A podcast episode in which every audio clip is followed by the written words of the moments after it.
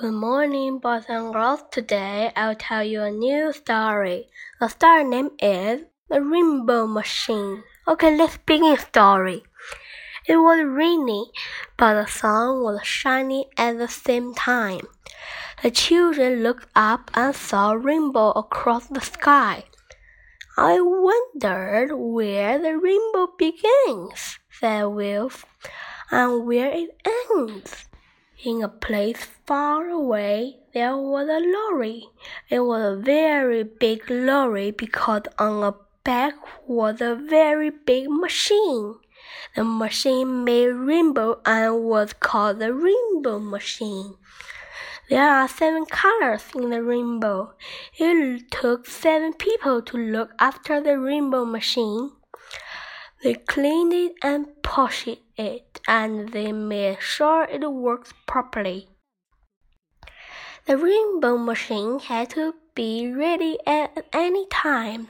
Sometimes week and week went by and a rainbow was not needed. But when the calls came, a rainbow maker had to work fast. Off they went in the lorry.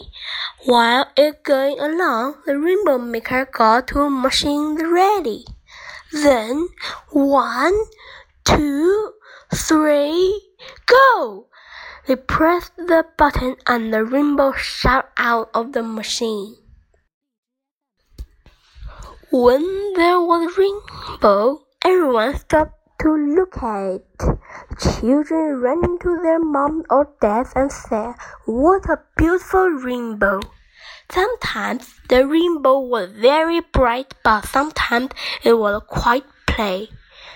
Of the the children ran toward it and wanted to find the end of it and play in all the colors. But of course they never could. One of the rainbow makers was a young man called Fred. He was new and he was learning to be a rainbow maker. One day, the other rainbow maker said, Look after the lorry, Fred. We won't be long. The lorry was on a double yellow line. Fred saw a traffic warden. Oh no, said Fred. I must move the rainbow machine. So he climbed into the river, crept, and dropped away. Fred drove the lorry along the road. This is fine, he said, but I better not be too long.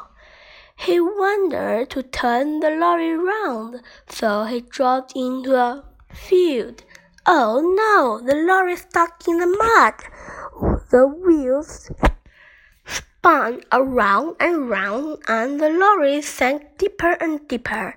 Now what shall I do? thought Fred. Suddenly there was a door in the field. Wilf and Chip came through it with Wilf, Nadim, and Anneena. Wilf had the magic key. A new adventure had begun. The children saw the lorry was stuck in the field. Then they saw Fred. Can you help me? called Fred. Will you push the lorry? The children pushed, but it was no good. The lorry was too big, and it was far too heavy. Suddenly it began to rain even though the sun was shining. On the lorry, things began to buzz and flash. Oh no, said Fred, a rainbow is needed. This is the rainbow machine. It makes rainbow. You must all help me. The children helped Fred to pull the cover of the rainbow machine. Wow, said Biff. Is that where rainbow come from? Yes, said Fred, but I don't know how to work the computer yet. Nadim was good with computer. He looked at the rainbow keyboard. He didn't really know what to do, but he didn't like to tell Fred. Don't worry, I can work it, he said. Right, said Fred. One, two, three. The rainbow machine set up a rainbow. Hooray! It's working, said Wilf. The rainbow was too bright of them to see the properly, so Fred gave everyone some dark glasses. The children looked up at the rainbow they had made. It didn't look quite right. Fred called to Nadim.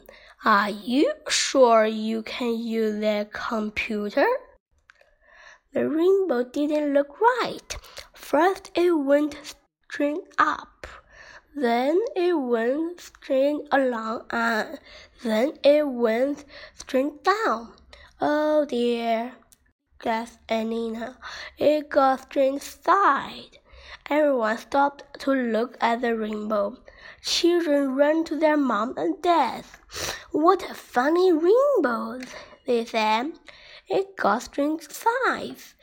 We've never seen one like that before. The rainbow maker were having a cup of tea. They looked out of the rainbow. Everyone was staring at the sky. Oh no, said the rainbow makers. What have Fred done? They ran out into the road, but the rainbow machine had gone. Oh no, said Rainbow Maker, where has Fred gone? In the sky was a broken rainbow. What a funny rainbow, everyone said. The rainbow chipped again. This time it was twisted and it was very bright. I like that one, said the little boy. It looked wonderful. We must find the rainbow machine, called the rainbow makers. They looked up at the sky. The rainbow had set again.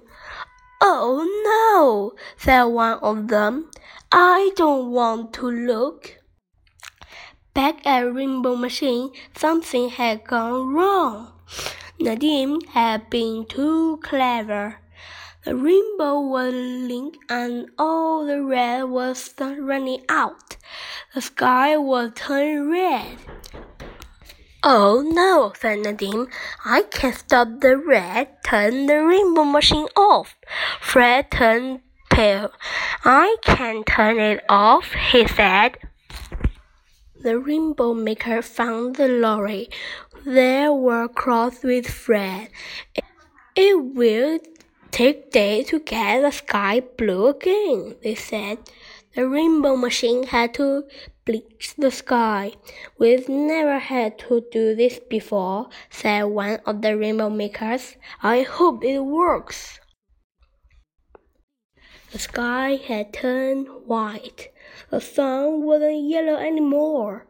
It a lot better than the red sky, said the rainbow makers.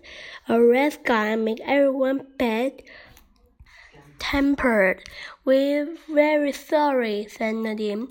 It was all my fault. Please don't blame Fred.